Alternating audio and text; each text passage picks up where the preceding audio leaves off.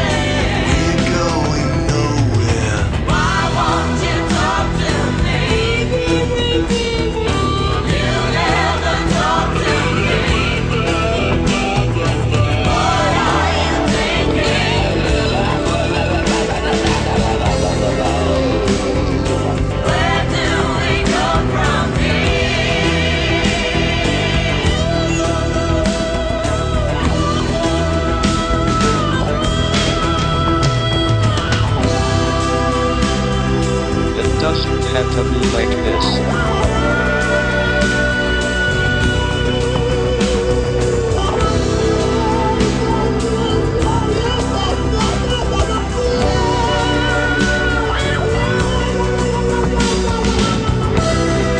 All we need to do is make sure we keep talking.